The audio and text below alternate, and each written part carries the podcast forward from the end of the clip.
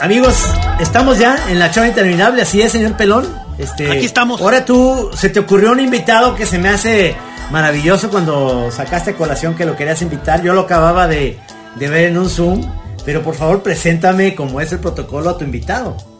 No, bueno, o sea, siempre es un placer este, estar con ese señor, platicar con ese señor, hacer algún jam con ese señor. Sí. Es el, el, el gran Bef, hermano, colega, camarada. Bienvenido una vez más. Maestros, muchas gracias a los dos, a, a, a, a Giz y a Trino. Encantado de estar en la chora. Yo, yo, yo siempre presumo, y sí, sí lo presumo, pues, que, que una de las cosas lindas que me trajo a mi carrera es haberme hecho amigo de gente que admiraba mucho. Ustedes dos, como, como eh, el difunto Ríos, como Sergio Aragonés. Así que es un honor estar aquí.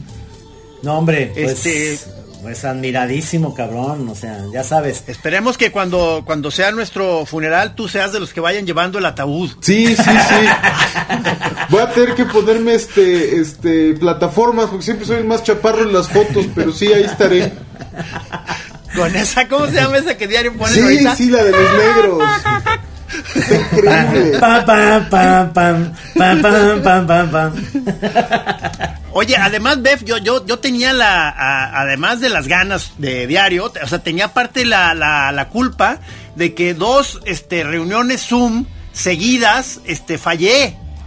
Sí, causaste baja en ese, en ese. Nos juntábamos con Hagenbeck, con, con Cucamonga, Polo Jasso ah, y Micro a echar, a echar café o vinito. Sí. Y este, y dos veces nos fallaste. Yo sigo sin, Sí. sin- esperando mi explicación de por qué. No, no, pues, o sea, eh, eh, eh, hay una primera explicación que, que es la cuarentena misma. O sea, enrarece todo. Todo. Y como estas fue- er- eran todavía en una etapa, digamos, más o menos temprana de la Así es. cuarentena, yo estaba muy confundido. to- o sea, este, no sabía qué, es, qué pendientes había durante el día, me quedaba perdido, se- se- seguía pensando que era otra hora. Este, no le encontraba mucho sentido a nada y, la- y las, y las reuniones Zoom, que, que sigo pensando que básicamente no tienen sentido, No lo este, tienen. ya ahorita ya, a- a- asumiendo eso, ya les voy agarrando el sabor. Pero ya no me van a invitar, ¿verdad? yo, yo sigo sin, sin, sin acostumbrarme. Es una cosa muy rara porque yo veo ya a todo el mundo en la playa, de restaurantes, de fiestas, eh, y no veo que bajen los contagios. Entonces, No, este, pues es una, Está tremendo. situación- es una situación ahí muy rara, ¿no? sí. Fíjate que eh, yo sí estuve en una de esas reuniones. Yo sí traía mi vinito y también Cucamonga traía su vinito. Así es. No, me- no me acuerdo si Hagenbeck, porque tampoco ni Polo Jasso ni tú eh, beben. No, no, exacto. Este. Y Micro tampoco sé si. si- Micro echó si- cerveza, creo, ese día. Cerveza, sí. Pero, pero los que sí nos pusimos pedones fue Cucamonga y yo, que es muy simpático el cabrón. O sea, este, ahorita está Sí, poniendo sí. cosas muy chidas de Periquita.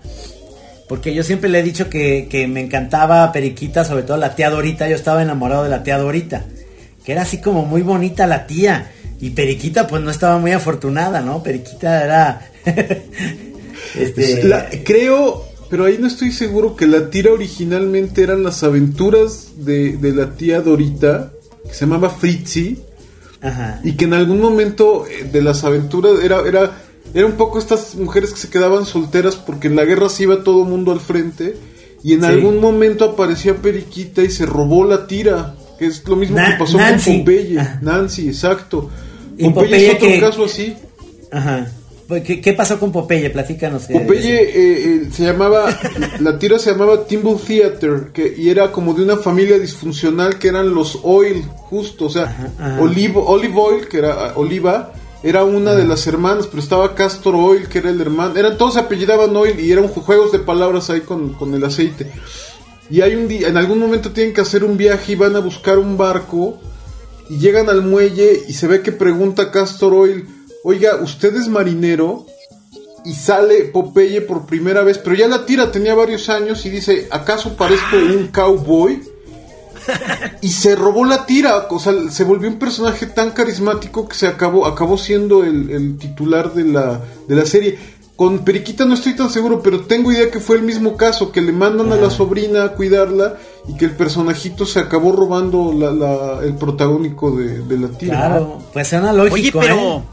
A ver, eh, yo he visto ya como periquita en muchas como tiras, como que parece arte conceptual, como que la, no, no, no sé por qué la toman como motivo para empezar a distorsionar la estructura y las letras, este, por, eh, por, por qué fue esto, Bev? ¿Tú tienes alguna idea? A ver, yo recuerdo, déjame ver si, si creo que, es que no sé si fue Art Spiegelman o, o Scott Uno de esos, ándale. Que, des- que dijo que, que inventó un juego que era recortar viñetas de las tiras y, y- y mezclarlas porque decía que podías hacer un juego como de como de tira automática sacándolas al azar y que normalmente además tenían cierto sentido medio dada sé que ese Sí, es el sí. origen y, y Ya, yo ya. siempre lo he querido hacer ahí lo que pasa es que son difíciles de conseguir la- la- o sea había compilaciones hace muchos años de, de Periquita, pero suena un juego interesante. Decía que ¿Cómo no? fotocopiaras, las pegaras en cartón, recortaras los cuadritos individuales y, y los revolvieras. Y que lo que daba era un humor muy extraño, eh, muy, muy extraño. A mí me parece una, una, en términos gráficos me encanta lo abstracto de la tira, la, la, la, la, la sencillez con la cual resuelve. Son casi como plantillas los personajes y muy, muy simpáticos. Sí, sí. El, el- Sí. ¿Cómo se Tacón. llama? Tacón, que era el bully, eh, y Hugo, ¿no? Se llama el, el, el- Hugo, su ajá. eterno enamorado. Y a mí me encantaba la tira, me parecía además como, como de un humor muy sencillo. Él dijo una frase estupenda. Ernie Bush Miller, el, el creador de Periquita, dijo: La vida de un monero es muy emocionante de una manera extremadamente aburrida. Toda la razón. Que- que- uf, me conmovió, me conmovió.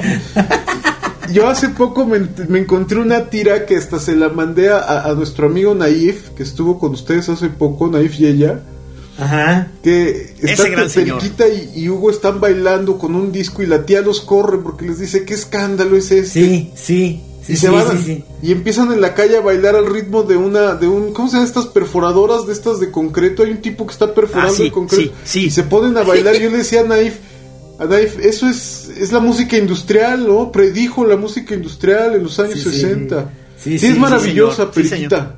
y además sigue, la tira entiendo que sigue. Ahora incluso creo que la hace una, una chica y se me va a olvidar el nombre en este momento, pero creo que Oye, pero ¿sabes qué? Ahorita que ahorita que lo estoy oyendo, porque me- eh, yo me quedo inmediatamente fuera de estas conversaciones geeks, este, no porque no lo sea, sino porque e- ese campo específico se me escapa, o sea, y, y justo estaban ayer eh, felicitando a, a Trino, si no me equivoco fue el maestro Asiain, de que te volvió a colocar como un este máster de, de los asuntos ociosos de, Pero de ese- programas, anuncios. Ese tuit es viejo. El que entró ayer fue Navarrete como a, a contestar una pregunta que yo le había hecho hace como dos meses. Ah, ¿Y de qué era? Sí, Ah. de Fixie Foxy, que era eh, Ah. un cómic que salía en, en Editorial Novaro, que eh, Navarrete me aseguraba que eran griegos, y luego ya por el internet supimos que eran más bien alemanes. Sí. Eran muy raras, Fixie Foxy. Yo me acuerdo. Sí, por, por- a eso a, a- a eso iba que, que creo que creo que sí se, se van a penales tú y el Master Bef este, No, si pero sacamos sabe más. de estos temas Beth sabe más que yo. La verdad es que yo, ¿Ah, sí? yo sí, es que yo tengo más bien la memoria de Editorial Novaro, pero Beth sí, o sea, sabe hasta el nombre de, de, de, de quien hace Periquita, que se llama Nancy en inglés. Nancy es na- malísimo nombre, Periquita es buenísimo. Yo no sé, lo platicamos ahora en el Zoom que tuvimos para el Fondo de Cultura Económica. ¿Quién traducía en Novaro? Que, o sea, yo sigo preguntándome cómo Goofy, que la traducción hubiera sido Teto, se convirtió en Tribilín. Tribilín es una joya Sí, es- o sea sí sabías Sí. tú que, que era uno de los nombres que yo proponía para un hijo mío Lo sé, Este, lo sé, para tu hijo sea, mayor. fui, fui, fui vetado, o sea, fui vetado, pero, pero que conste en el acta de que yo lo estaba, estaba pujando con ese nombre, pues. Se me hace buenísimo. Era Adolfo Tribilín. Adolfo Tribilín. Y luego y el otro era, era ¿cómo era? Eh, eh, Mohandas Nairobi de la Chía. Era, era, iba a ser ya, Qué este, ya, este, Cristóbal. Mohandas Nairobi de la Chia. Fuiste bateado en ambas Fui- fui bateado. favor. Bendito sea Dios y por el bien de tus hijos, no mames, cabrón. O sea, No, Adolfo hombre. Tribilín. O sea, imagínate en la escuela, cabrón, no mames. Llámale a, a- ahí a- dile a Mohandas que se traiga las cosas. No, hombre, me- nos perdimos de una gran cosa ahí, cabrón. A, a- no, a, Pop- a Popo Tribilín. Dile a, dile a Popo Tribilín, no No, mames. hombre, no, no, no, no, no, se me fue. Yo peleé para que mi hija mayor se llamara Alana, como Alan Moore, el, el guionista de cómic. No, fui-. Ah, pero Alana es muy buen nombre. pero no fue aceptado. Se llama María por Mary Shelley, la de Frankenstein. Y la segunda hija, que también era segunda esposa, yo propuse que se llamara Harlana, como Harlan Ellison, que es este escritor de Ah, ciencia sí, sí, sí. Eso ya está más chingada. clavado. Eso ya está más clavado. Y Ahora, Jarlana Sofía, no suena mal, ¿eh? Suena bien. Jarlana suena padre. Suena bonito, pero Sí, no, sí. no quiso. Literal, como cantaba, creo que era Cuco Sánchez, no quiso a tu mamá. Se llama Sofía. Oye, Bef, ¿tu, ¿tu estado civil actual es soltero? Así es. Estoy... Así es. Fíjate, Trino, él hubiera estado en la mesa redonda de... Es que Sí. acabamos de hacer para la Chora TV una, un panel de puros señores solteros recientes. Hubieras quedado muy bien. Ah, Sí. yo hubiera, yo hubiera partido. Ah, porque Navarrete está también mi- militando en este club, ¿no? Navarrete, Chava Navarrete. Mayorga. Este. No, no, pues, Tú persistes, Gisme, eres un héroe del. De la. Milagrosamente, nuevamente en esta nueva vuelta, yo también ya estaba formadito ahí en la, en la hilera de los ajusticiados, o sea, ya, ya era cosa de minutos, ya, o sea, iba a valer madre, y por alguna intervención divina, o sea, no, no- volvimos a salir a este, todavía como pareja, Kenia y yo, que ya, ya hasta la gente, muchas este, se burlan de nosotros, pero eh, nosotros se acuerdan. No, no, no, yo si- siempre pasas de panzazo, pero pasas. Oye,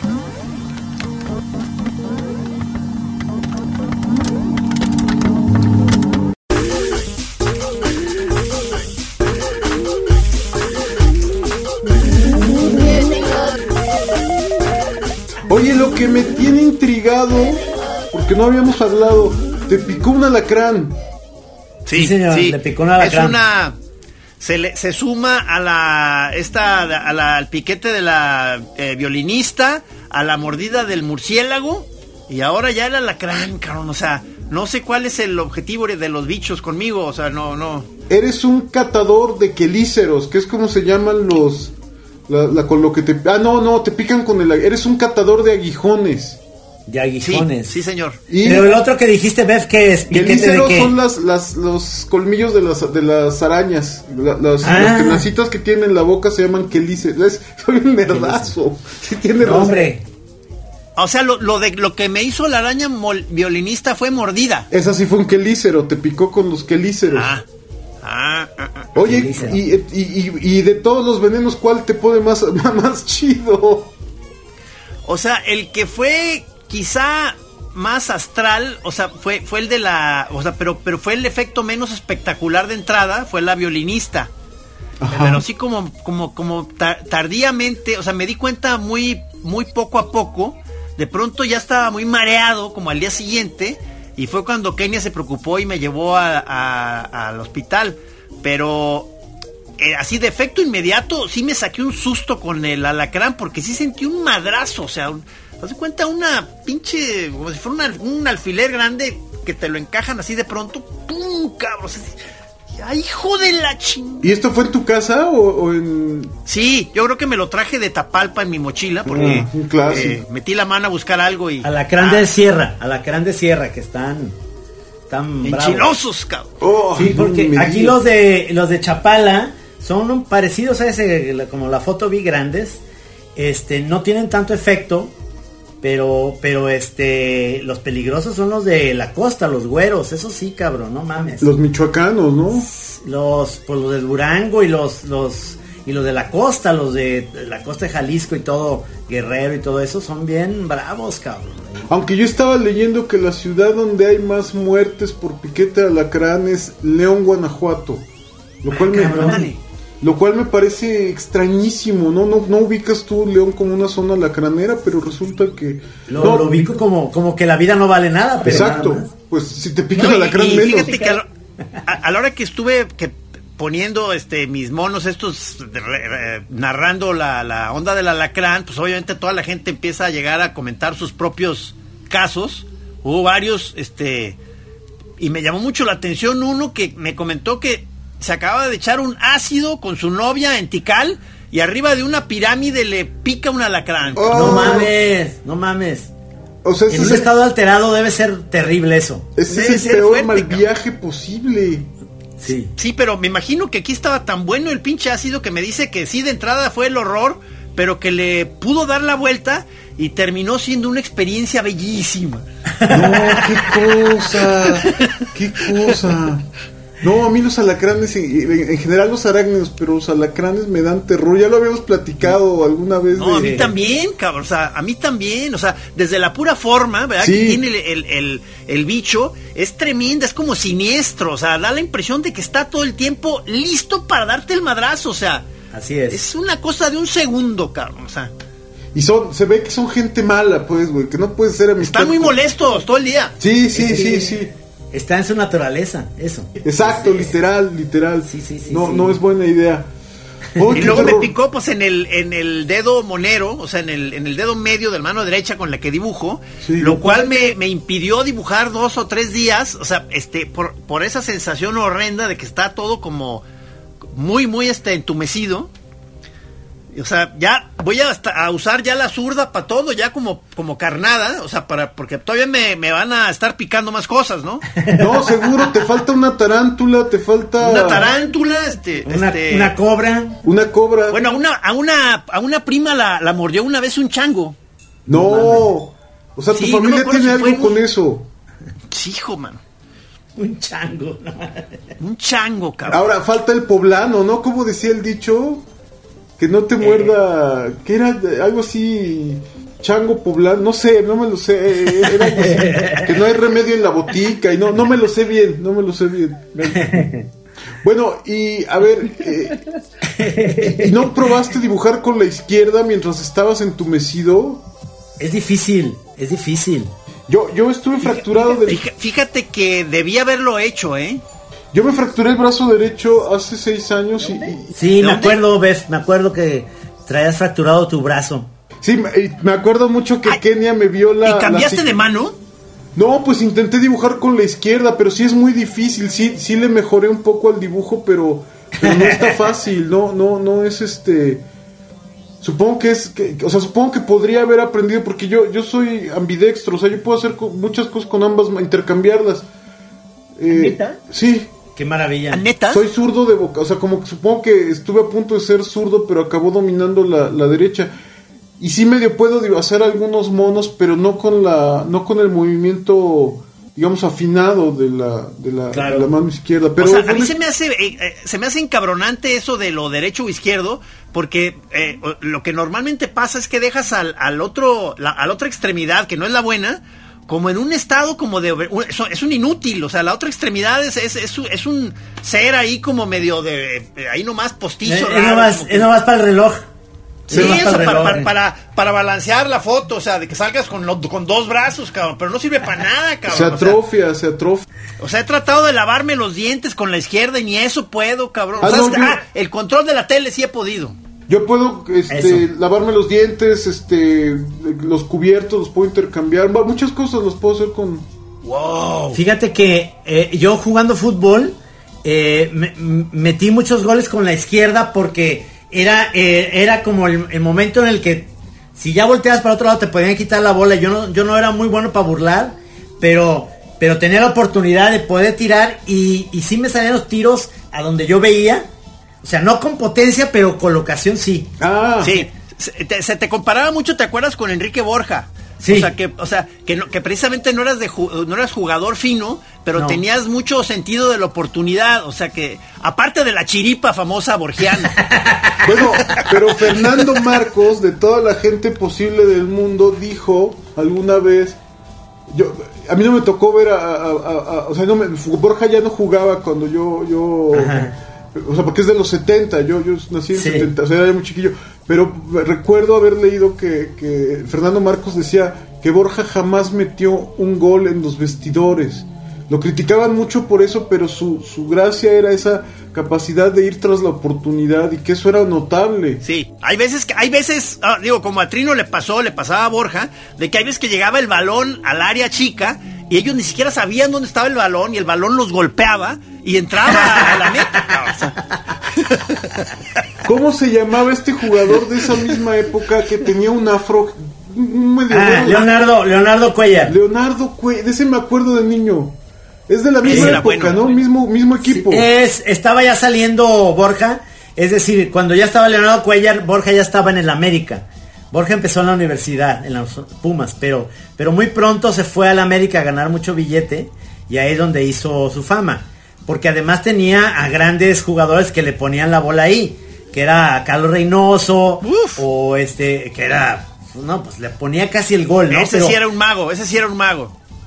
Perrísimo. Es más, acabo de ver porque porque ya ves que se murió Loco Valdés, entonces este acabo de ver que eh, en, en una de las señoritas mi banco están vendiendo antigüedades y de repente llegan dos disque eh, compradores que, que están viendo las antigüedades y son Carlos Reynoso y Horacio López Salgado. No mames. Los dos también, sí. Ah, y entonces, y entonces dice, Maritza, estos son jugadores, ¿no? ya sabes. Y entonces como que los quieren como agarrar, dice, vénganse a bailar.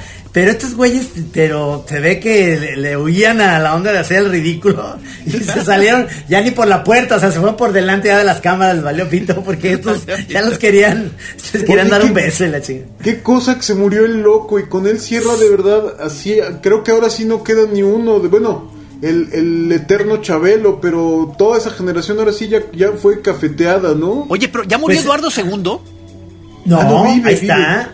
Ahí está, también Sergio Corona que, que apostaba con el Loco Valdés, este, Ah. Sergio Corona que es primo, perdón, es tío de Sergio Arau. Es tío de Sergio por, Arau. por eso, por eso se llama Sergio así, por su tío Corona, porque la mamá de Sergio Arau es Corona. Sí, sí, sí es cierto. Es- Estuvimos Ajá. con, ah, bueno, eh, ah, estuvimos con Arau la semana pasada. Es- Esto va a salir, eh, eh, no sé si este jueves, Trino, o... No, al otro, porque este sale el Cha, luego sale Arau y luego Ah, viene Bef. Sí, porque fíjate que ya no alcancé a pedírtelo a ti porque ya te vi este ya sin barba, pero es que esta greña que trae Arau en la cabeza, o sea, ese copetón, o sea, le, le pedí que lo que dejara dicho ahí que lo donaba a la ciencia, este y ay, es que esa barba tuya, maestro, era, No, era la, una la- la conservo, mira aquí. ¡Eh!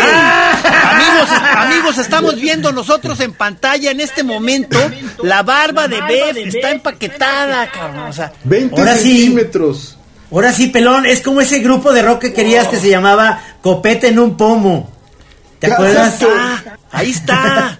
Ahí no, está. yo, tú dime a qué institución y yo la dono con todo. No, qué, belleza, porque no, no sé si te acuerdas, eh, Ca- Camacho, que yo tenía este proyecto, que digo, sigue, sigue vigente, porque no lo he hecho, este, eh, eh, de, Sí. de arte conceptual, en donde Sí. les- donde yo le pido a varios amigos míos, por supuesto a Bef, o sea, que, que me, que me donaran cabello para ver si lograba yo este solucionar mi problema. Este, y entonces era, iba a ser, la exposición iba a ser cada pelo que me donaran iba a estar expuesto así en una cajita muy elegante, cabrón. O sea. Yo, yo, yo creo que tu carrera de, de artista conceptual, eh, que además, bueno, corría el rumor en la Ciudad de México que, un, que Juan Hacha o que algún teórico de estos te había certificado como, como artista conceptual. ¿Era, ¿Esto es cierto? Ah, bueno, es que sabes qué, tengo que confesar que es- a- hay dos, tres certificados que por ahí rolan, pero que fue otra, fue una pieza más. Sí, lo sé. En donde, ah, ah, ok, ok. En donde yo estuve ahí pidiéndoles a, a amigos o galeros o coleccionistas que me hicieran un certificado muy formal en donde ellos este, dijeran que yo era artista conceptual y firmaran y la chingada. Güey, pues es que ahí tienes una, una vertiente de que, que- que yo creo que no has explotado a fondo, la del arte conceptual. Yo dono mi, mi piocha, tuve 15 años la piocha y... Sí. pero, ¿Sabes que cuando empezó la, la, la- todo este asunto de la, de la pandemia y la cuarentena, estaba... estaba en una oficina y clarito sentí como me cayó una gota de saliva en la, en la piocha. Y entonces dije, no, me la voy a quitar porque esto es un imán de Ah, germen. eso, eso decidió, eso decidió. Eso fue la razón por la que me quité Claro, la- claro. Y, y ahora decidí que, que ya que ando en esas me voy a dejar el pelo como Kim Bozo, el, el, el cantante de los Melvins, que, que es como Don King, eh, con Ah, una cruz. ah, es una greñota, eso. Quiero cabrón. dejarme como el cavernario Galindo. No sé si lo logre. Híjole, porque- no, no, espérame, espérame, piénsalo bien, Bef, piénsalo bien.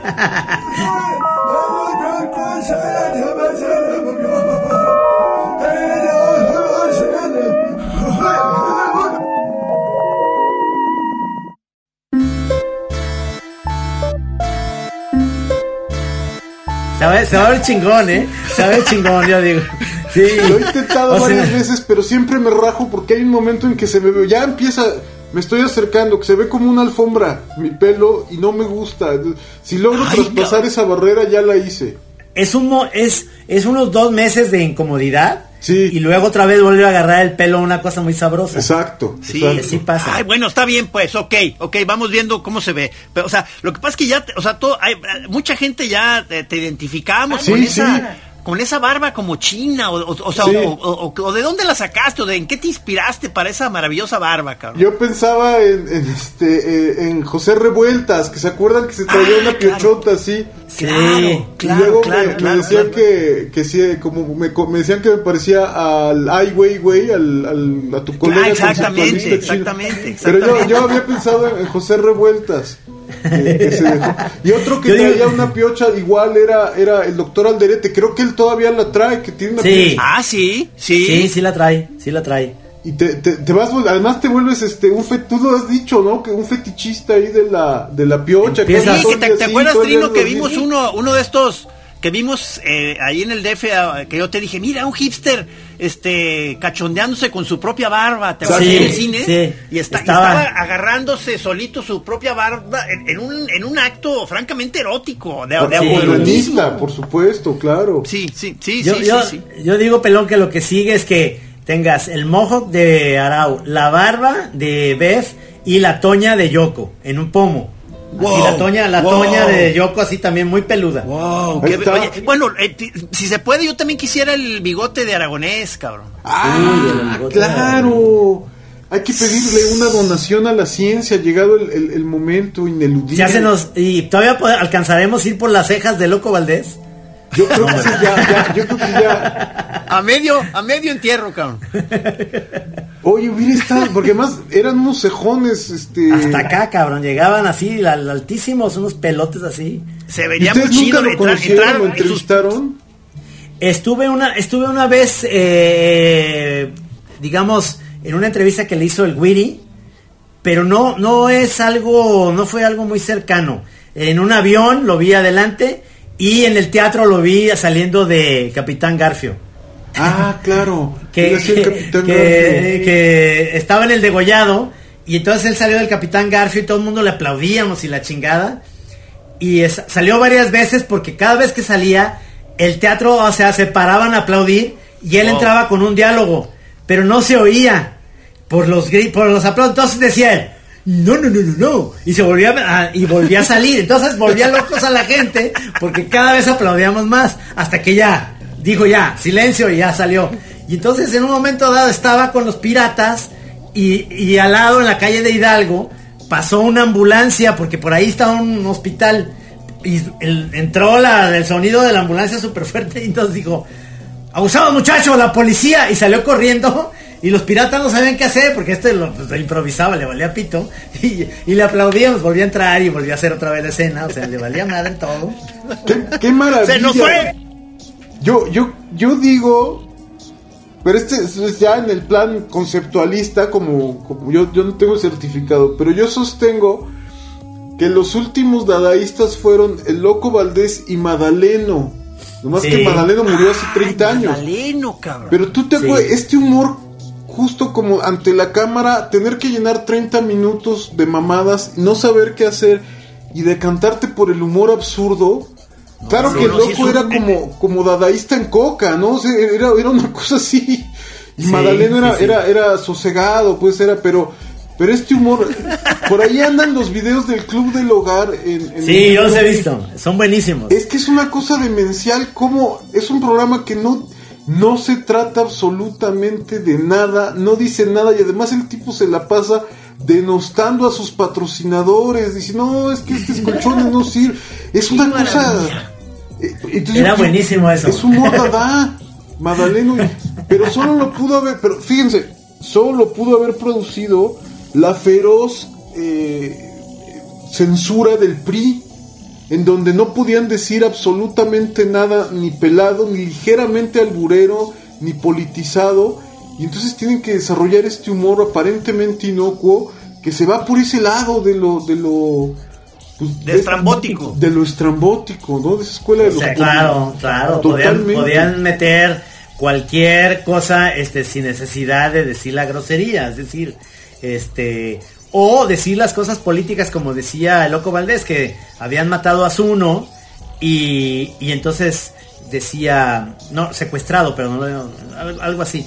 Entonces decía, ¿quién secuestró a Zuno? Pues lea las noticias. O sea, Luis Echeverría Álvarez, ¿no? Sí, sí, claro. Y eso, eso era, iba más allá, o sea, con una inteligencia muy chingona, podía decir las cosas. A mí me- también me caía muy bien uno que, que lo tildan de humor bobo porque es mucho de bote pronto, que toca el piano y se me hace muy simpático, que se llama Mauricio Herrera. Ah, claro, ¿cómo no?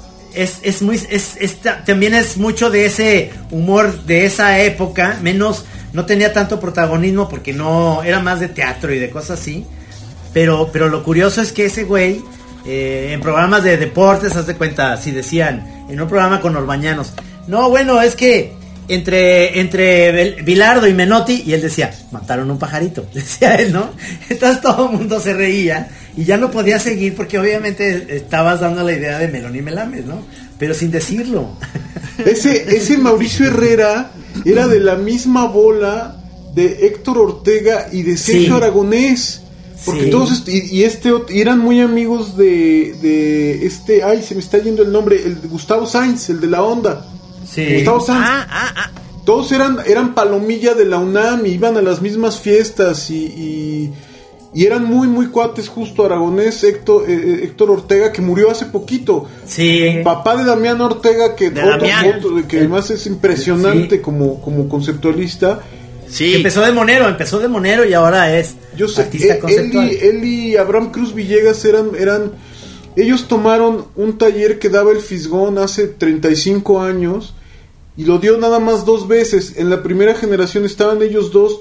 Tengo idea de que Elguera y Hernández en esa primera generación. Y yo estaba en- estuve en la segunda generación de su taller de moneros. Estoy hablando de 1987, yo, yo de 15 años, sí, sí. Pero en la segunda generación ya no salió ningún otro monero más que yo. Pero esa primera generación de él tuvo muy buena mano porque todos, bueno, estos que hicieron conceptualistas y, y, varios, eh, creo que Patricio también, Patricio que, que Patricio Monero también estuvo en ese primer taller. Ah, ah, Sí, me- estoy, estoy ya fichando justamente a Damián y, y a Abraham Cruz Villegas este, para, para la Chora Trino. Este, Muy bien. muy eso bien. no, eso falta poco. El, el que creo que nos va a costar más trabajo es porque tenemos ganas de ver si se logra con Aragonés, Bef, o sea, un- un Uy, estaría Zoom. increíble. Estaría No sé si maneja el Zoom Sí, aragonés o- él, él tiene un amigo que se llama Mark Evanier, que es como su... No propiamente su guionista, es como el que le pone en buen inglés las historias del Gru. Y hace Ajá. poco, y Evanier tiene una historia chistosa porque era como friki de cómics de toda la vida. Y entonces fue asistente de Jack Kirby. De que llegó a tocar a la puerta, y, "Oiga, le ayudo en algo y, y fue su asistente. Y ahora es el biógrafo de, de Jack Kirby. Y luego se dice, de alguna, como que Kirby se lo heredó a Aragonés y es, es como su, su amigo muy querido. Y he visto que han hecho zooms de, de que lo entrevista y que la cotorrean. Sí, habría que to- ¿Ah? Sí, sí, sí. Mark Vanier tiene un canal en YouTube donde... Mark Vanier es, es una cosa como chistosa, como un poco... Como que su gran mérito es haber sido amigo de estos cuates. Ha sido, fue guionista en Hanna Barbera. O sea, él tiene un- una chamba propia, pero... Ajá. Pero como que su gran mérito ha sido ser cercano a esta gente y haberla aprovechado, haberle sacado jugo. Entonces hace poco entrevistó a Aragonés en su canal de, de YouTube, entonces yo creo que sí le, sí, sí, sí le ha de saber. Habría que, que toparlo. Yo, yo hace mucho que no le hablo, de, ahora desde que empezó la pandemia. No es que el que es muy cercano es Luis Gantús, pero Sí, ya le, ya le, habla, ya le hablé yo y me dijo que me iba a pasar el dato. yo, Este, sé, yo, yo le hablaba seguido. Lo que pasa es que yo soy mal amigo a la distancia, muchachos, se los confieso. Lo- pero, pero le voy a hablar en estos días y le voy, le, le voy a tirar el buscapiés. Yo creo que le seguramente se animará. Ahí, ahí O lo sea- que pasa con nosotros es que ah, yo, yo te tengo muy presente porque a cada ratito comentamos cosas en Twitter, o sea, pones algo y, y ahí es donde siento yo que está la cercanía y, y digo, pues no hay necesidad de hablarnos porque nos estamos como entendiendo con, con una plática como difusa, este, que la vamos posponiendo, ¿no? Como esto que está padre y luego, y luego nos toca un Zoom y así, ¿no? De, en otra, en otra cosa. Estamos, como decía un jefe mío, cuando yo la última chamba formal que tuve antes de ser freelance fue hace más de, hace como, hace como 20 años exactos. En una agencia de publicidad y tenía un jefe que, que veía que yo escribía y que, que dibujaba monos y así. Y entonces él le decía a los otros, no, pues es que a este güey le gusta la payasada. Entonces decía, es que ese güey anda en la payasada. Entonces, pues es que nos encontraba. Y luego me acuerdo que ustedes dibujaban a toda su bola como payasos. A Ah. todos los moneros, pues es que andamos en la payasada, por eso nos Sí, es que, fí- fíjate que yo he regresado un poco a, a representarme en, en momentos como payaso, eh, justo porque estoy en una etapa este que, que le, le he sufrido, o sea, con, con, con mi hijo, el de 14, porque a la hora que es, eh, eh, la comunicación no ha fluido bien, ¿verdad? Pero entonces ahorita tra- es- es- estamos tratando de a través de sacar a pasear a, a la perra nueva, esta que tenemos, la güera, este, pues de que sea un contacto. Pero entonces yo salimos ahí a pasear y a mí me gusta mucho estar, este, pues sí, payaseando, o sea, o sea, sacar el, el- el teléfono y echarme ahí un videíto de cotorreo para subirlo ahí a la red o algo. Entonces ya empiezo a hacer mis voces de que, hola amigos, y aquí tenemos, no mames, se pone furioso el cabrón y me dice, cállate. O sea, no, payasadas no, papá. ¡Qué maravilla!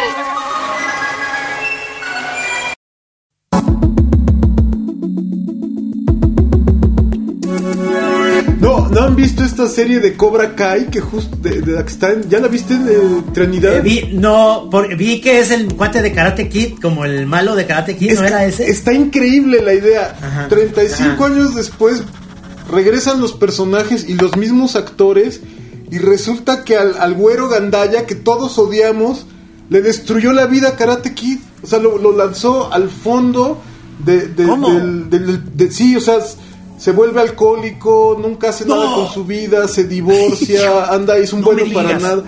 Y No tiene un hijo adolescente que lo odia, justo, y que le parece una ridiculez lo del karate. Yo apenas la empecé a ver, pero está muy... Qué chingón. Pero la idea me encantó. Y por el otro lado, el Karate Kid es un güey exitoso, mm, pues rico, que tiene.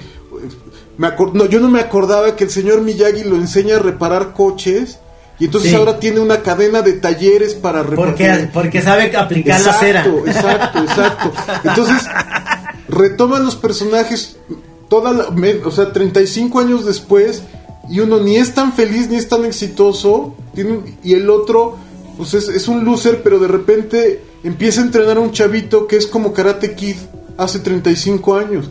Entonces se voltean los roles, pero es- y es muy divertido, muy interesante, pero justo los dos personajes tienen hijos adolescentes y es esta onda de la relación.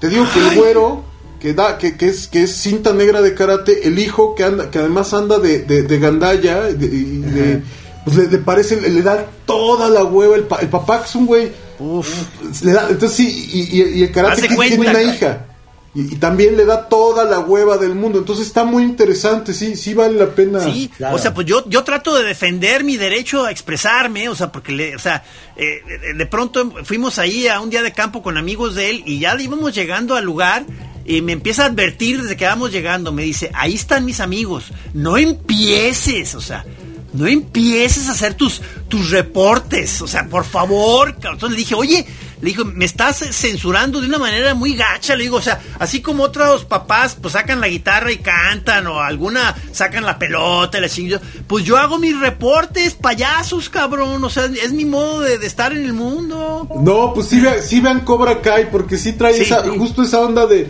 ya el, el cincuentón tratando como de vincularse con los hijos, con los hijos, este... La voy a ver. Sí, sí, me va a doler mucho. No, te va a gust- Sí, está, está muy divertida, de verdad está, está muy amena. Yo, yo, a mí lo que me pasó es que yo iba en segundo, en, no, en primero secundaria cuando salió Karate Kid y, la pusieron tan arriba, como que me dio hueva. Pero es de esas películas que aunque no la viste, la viste completa, porque la viste como en cachos a lo largo de toda tu vida. No, no, sí, Sí, está claro. linda, sí, sí está Claro. linda la, la serie.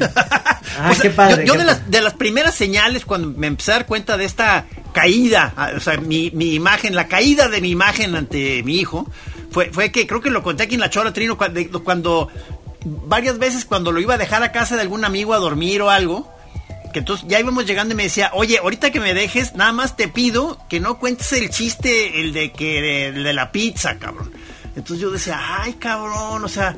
¿Cuál y es el chiste de la pizza? No, pues es que según yo era una onda, una grasejada mía como para que para quedar bien con él y con sus amigos. Y según yo era muy gracioso y me, di- me di cuenta que estaba quedando pésimo. O sea, O sea, que ya no me entregaba y, le decía, le decía a él, oye, acuate de no embarrar pizza en las paredes, ni, ni echen refresco, así nomás, cabrón.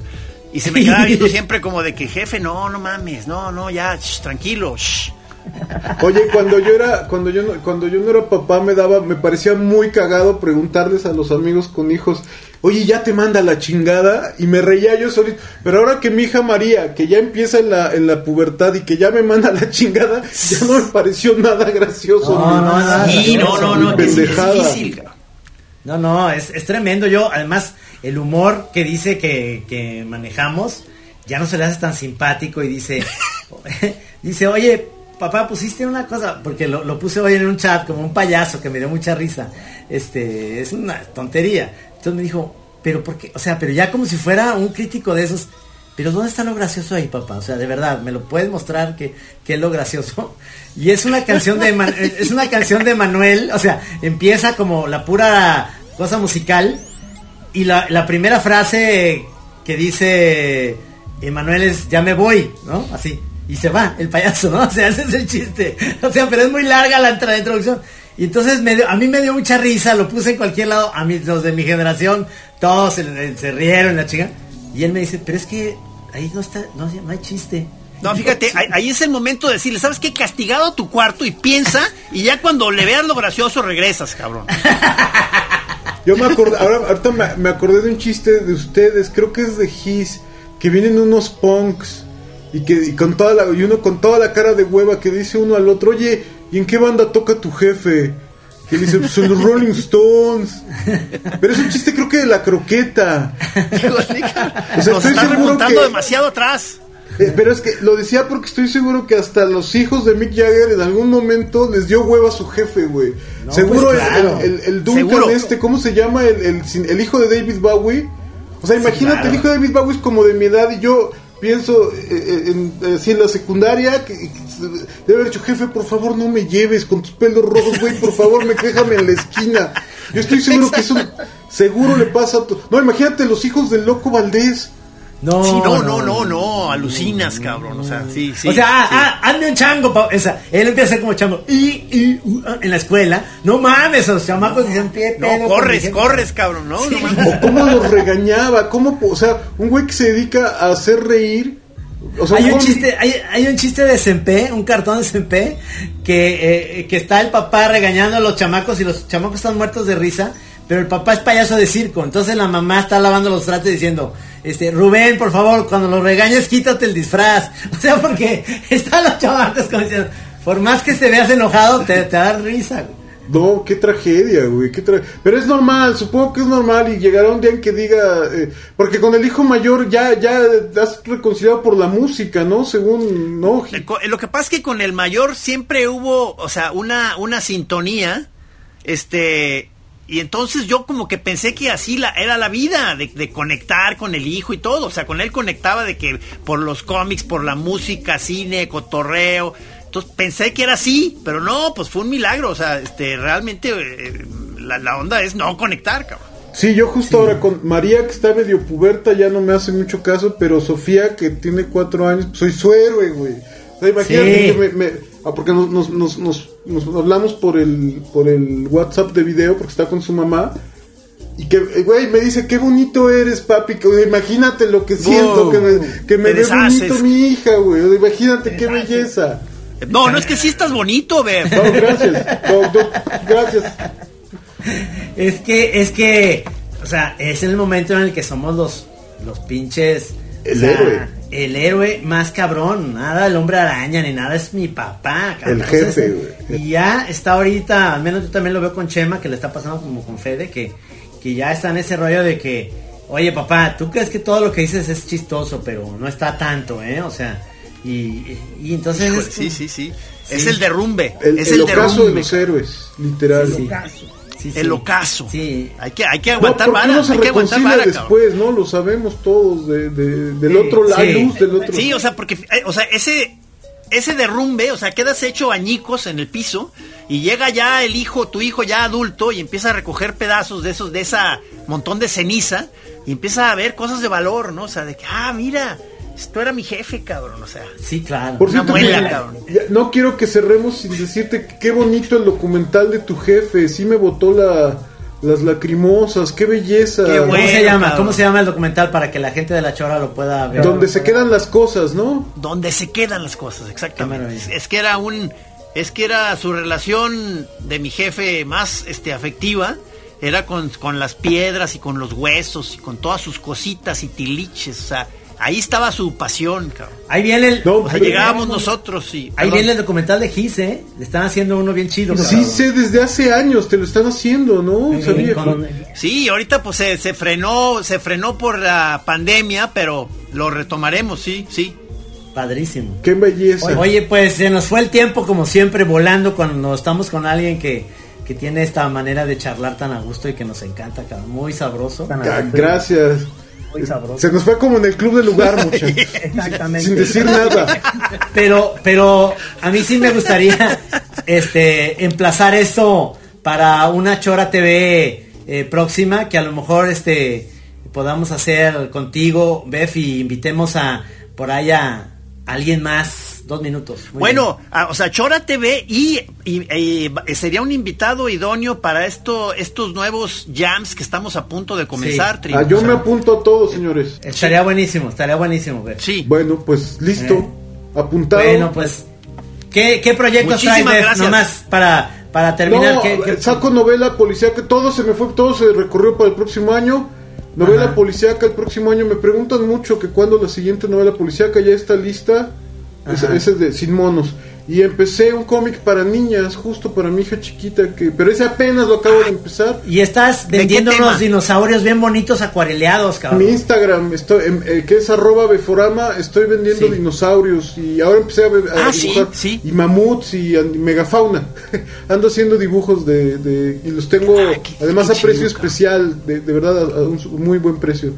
Qué chingón, cabrón. Qué chingón. Muchas gracias chicos, de verdad. No, hombre. Master. Esto Qué sigue. onda. Esto Gracias. sigue. Sí, Esto señor. sigue. ¿Eh? Ahí, ahí Muchísimas te gracias, Bef. platicamos. Gracias. Bueno, pelón, aquí nos vemos el próximo jueves. Gracias, Rudy. Gracias, vida. Choreros, Señor. se lo lavan. Sí, señor. Sí, señor. Lavadito. Gracias, Rudy. Le apago. Le apago aquí al.